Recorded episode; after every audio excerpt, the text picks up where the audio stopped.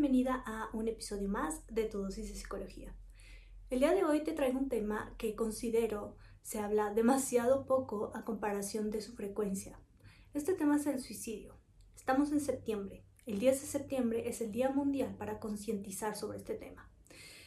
Creo yo que si las personas habláramos más abiertamente sobre esto, podríamos eh, prevenir o evitar muchísimos casos de suicidio consumado. Muchas personas ni siquiera saben que es el síntoma de algo más profundo o algo más complejo que están presentando. Entonces, hablando más sobre este tema, haciéndolo más abierto, de verdad que podríamos evitar muchísimos casos. Me gustaría comenzar con algunas estadísticas que encontré eh, porque no es un secreto que la pandemia aumentará los casos de trastornos de depresión, ansiedad y con ellos intentos o suicidio consumado. Encontré en la página de la UNAM eh, estadísticas específicas de México. Son estadísticas del INEGI que nos dice que en el 2020 hubo 7.896 suicidios en México. Esto quiere decir que hubo 700 más casos con respecto al año del 2019. Y a su vez hubo 1000 más que en el año del 2018. Sinceramente creo que estas estadísticas se quedan cortas porque yo lo he visto en consulta. Vi en consulta un aumento de personas que llegaban en crisis de ansiedad o con una depresión grave o con una depresión profunda, con ideación suicida. Entonces, la verdad, yo considero que estos, eh, que estos datos se quedan cortos. Les compartí una cajita de preguntas en mi Instagram para que pudieran dejarme sus dudas acerca de este tema, mm, del cual incluso cuando hay personas que, que quieren saber un poco más y, pues no sé, preguntan a familiares, amigos, es un tema del cual genera tanto miedo que ni siquiera se responden preguntas o se dice como, no, no, no, no hables de eso. Y no, creo que al contrario. Debemos hablar de esto, debemos abrirnos un poco más, debemos ser un poco más conscientes sobre la salud mental, que ahorita estamos en un momento perfecto para hacer conciencia sobre todos estos temas. Una de las dudas fue los factores de riesgo. ¿Qué desencadena un suicidio? Para, hablando de factores de riesgo, podemos considerar, número uno, algún trastorno, por ejemplo, ansiedad, es un factor de riesgo. Depresión, esto también es un factor de riesgo la esquizofrenia, el trastorno límite de la personalidad. Personas con eh, trastornos de alimentación, que los trastornos de alimentación pueden que desarrollar un trastorno depresivo, entonces ahí también hay un factor de riesgo. Pero uno de los principales y el cual, eh, en el cual voy a profundizar un poco más es la desesperanza. La desesperanza es un factor importantísimo de riesgo en una persona con pensamientos o con intentos de suicidio.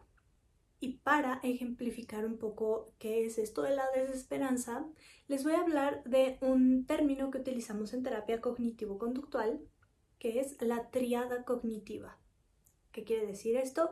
Es el concepto que tiene la persona de tres aspectos importantes. Primero, el concepto que tiene sobre sí misma. Dos, el concepto que tiene sobre el mundo. Y tres, el concepto que tiene sobre su futuro. Cuando existe esta desesperanza, cuando la persona está atravesando por esto, estos tres aspectos de la vida de la persona se ven completamente negativos.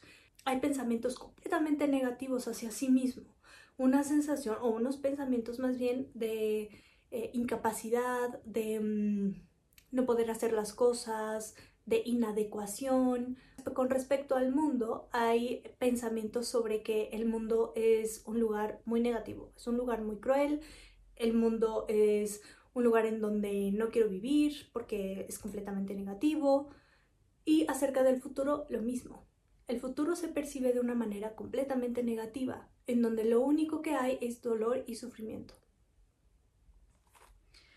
Entonces aquí yo creo que podríamos responder otra de las preguntas que me llegó, la cual dice así. Tengo una pregunta. ¿Por qué ven de salida la muerte? ¿Qué pasa por su mente que solo ven esa salida?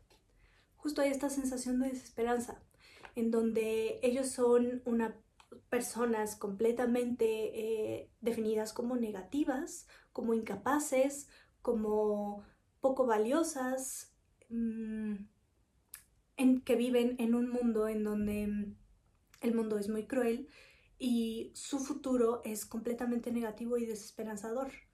No van a poder salir de ese pensamiento, de ese dolor emocional, no le ven ninguna mm, posible solución a lo que les está pasando y perciben que ese dolor emocional se va a quedar para siempre con ellos. Siempre se van a sentir así. Incluso puede llegar a empeorar en su mente. Entonces, si hay alguna persona que me está escuchando con eh, estas sensaciones de que la vida es muy cruel, que no van a poder hacer las cosas, esta sensación de incapacidad, eh, como tal, pensamientos ya suicidas, esto es un síntoma.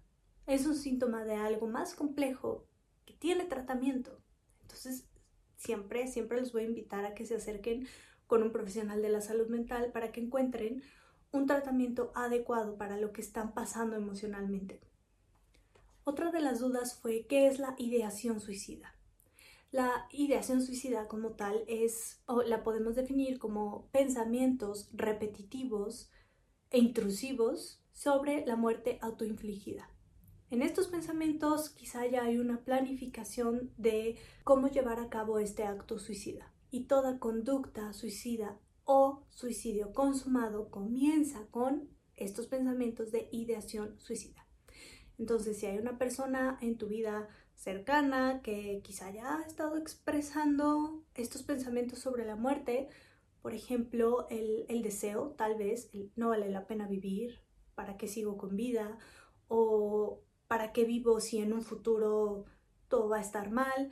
Desde ahí ya podemos parar estas antenitas de señales de alerta para apoyar a esta persona. Otra manera, manera en la que podemos observar estos pensamientos es como tal, quizá ya una planificación incluso. Un ejemplo, he pensado en tomarme el frasco de X pastillas mientras mi familia está trabajando en la mañana y mm, no despertar. Entonces ahí ya hay como tal una planificación. Cuando hay una ideación suicida, aumenta el riesgo de suicidio. Entonces esto es para tomar en cuenta y señales de alerta. Otra de las preguntas fue, ¿solo las personas deprimidas se suicidan? Y la respuesta es no. Sé que relacionamos mucho la depresión con el suicidio porque sí es un factor de riesgo a considerar, pero también lo podemos observar en eh, como tal estas ideaciones suicidas en, en trastornos de ansiedad, en el trastorno límite de la personalidad, en donde hay conductas de autolesión e incluso hay ideación suicida, en eh, esquizofrenia, personas que tienen algún trastorno alimenticio. Aquí también los desórdenes alimenticios pueden desarrollar una depresión y entonces ahí Puede haber ideación suicida, lo cual aumenta el riesgo. Entonces, cualquiera de estos trastornos eh, también tienen un factor de riesgo a diferencia de únicamente la depresión. Otra persona me pregunta sobre el suicidio en niños. Yo me acuerdo en algún momento cuando estaba en la universidad, una de las prácticas que hacíamos, obviamente bajo supervisión, era eh, tratamiento con niños suicidas. Esta eh, intervención yo recuerdo que la hacíamos bajo el psicoanálisis porque en ese momento esta eh, profesora mía estaba muy mm, metida en este tema pero bajo su corriente que era el psicoanálisis. Entonces lo que veíamos ahí es que en niños suicidas no había como tal un concepto mm, de muerte como lo hay en el adulto es un concepto muy abstracto y hay niños que quizá no lo entienden como tal que no es algo que se puede revertir. Porque, por ejemplo, ven las caricaturas y ven que, no sé, X personaje revive y hay un concepto de muerte distinto. Esto en el, en el psicoanálisis. La realidad es que un suicidio antes de los 15 años llega a ser muy inusual pero algunos factores de riesgo a considerar que se pueden observar en niños antes de los 15 años, ya con conducta suicida o pensamiento suicida, es que uno de los factores es la depresión, claramente. Otro de los factores de riesgo que aumenta el índice de suicidio en niños es la ansiedad. Si hay alguna psicopatología en los papás, es un factor también de riesgo. Una clave o un factor fundamental es el escaso cuidado parental. Niños muy descuidados por sus padres, en donde hay también circunstancias familiares adversas, en donde quizá los niños tengan ya algún tipo de adicción a alguna sustancia eh, o incluso el alcohol. Esto es un factor de riesgo importante a considerar en esta población menores de 15 años, que también las adicciones son un factor de riesgo en personas adultas o adolescentes. Otra de las preguntas que me llegó fue es igual de grave cuando una persona solo tiene ideas de hacerlo, pero no lo hace. Y mm, aquí, como ya se los mencionaba, la ideación suicida es el primer paso y es un factor de riesgo. Entonces, si ya hay pensamientos suicida, aumenta el riesgo de suicidio, incluso de intentos. Mientras mayores intentos hay, hay mayor letalidad. esto quiere decir que poco a poco se va haciendo un poco más eficaz hasta que la persona como tal se termina quitando la vida. Entonces, factores de riesgo a considerar. Primero, ya hay una ideación suicida, ya lo expresó la persona. No como tal con el me quiero quitar la vida, sino no vale la pena vivir, no me siento, eh, no me veo en un futuro viviendo aquí, en el mundo, eh, quisiera dormirme y no despertar, quisiera salir mañana a manejar y que alguien tuviera un accidente conmigo, chocara y yo perdiera la vida ahí. Desde esos momentos, señales de alerta. Ahora, ¿qué podemos hacer cuando tenemos esta información ya muy clara de la otra persona o incluso la estamos experimentando en carne propia?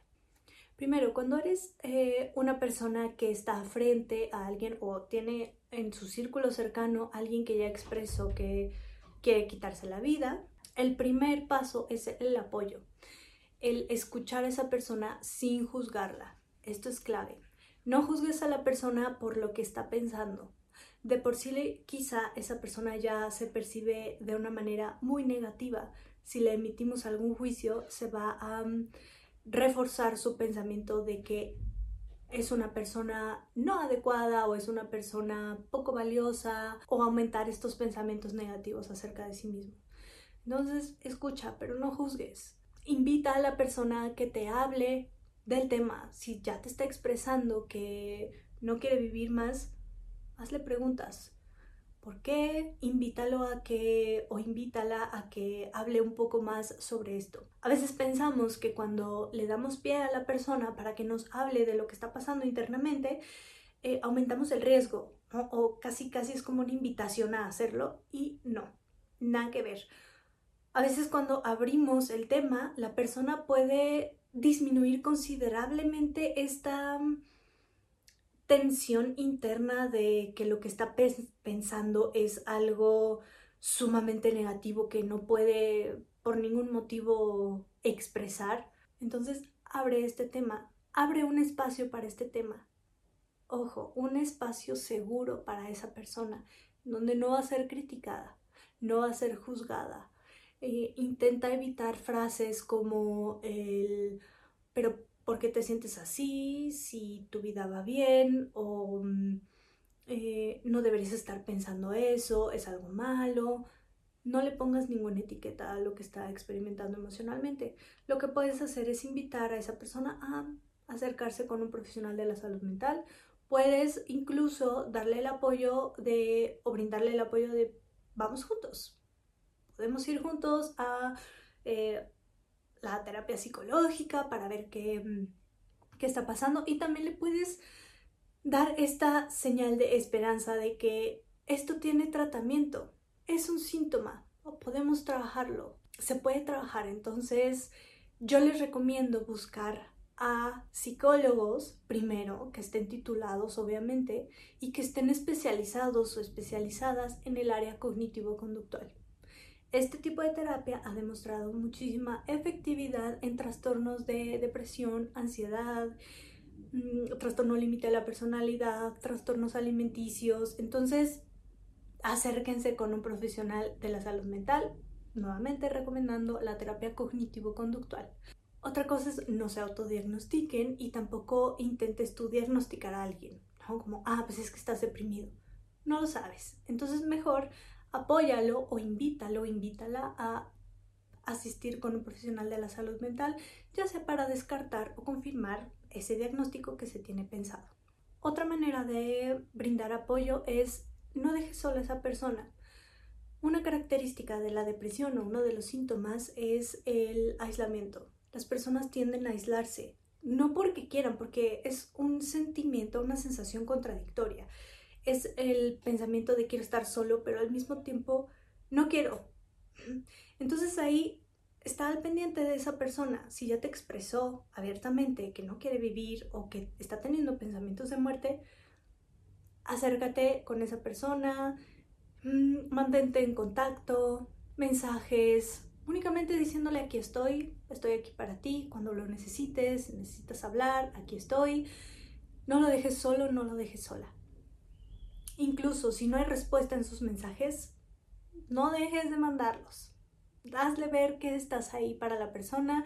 Si es una persona que vive sola, ve a su casa. Si es una persona que vive con sus papás, con familia o con quien viva, acércate con esas personas para em, comentarles lo que está viviendo esa persona emocionalmente y puedan estar un poco más al pendiente. Entonces, estas maneras de apoyar a una persona con pensamientos suicidas Espero que te ayude esta información para brindar apoyo a una persona que quizás está atravesando por algún momento emocional complicado, difícil, doloroso, etc. Yo espero que este capítulo te haya ayudado en algo si es que tú tienes pensamientos recurrentes o frecuentes sobre la muerte. Te invito a que te acerques con un profesional de la salud mental. Esto es un síntoma Sé que sí, quizá tus pensamientos te dicen que tu futuro no se ve para nada esperanzador, para nada positivo. Todos esos son eh, sensaciones, más no quiere decir que sean realidades. Hay que aprender a cuestionar los pensamientos. No por el hecho de que pase por nuestra mente quiere decir que es 100% verdad.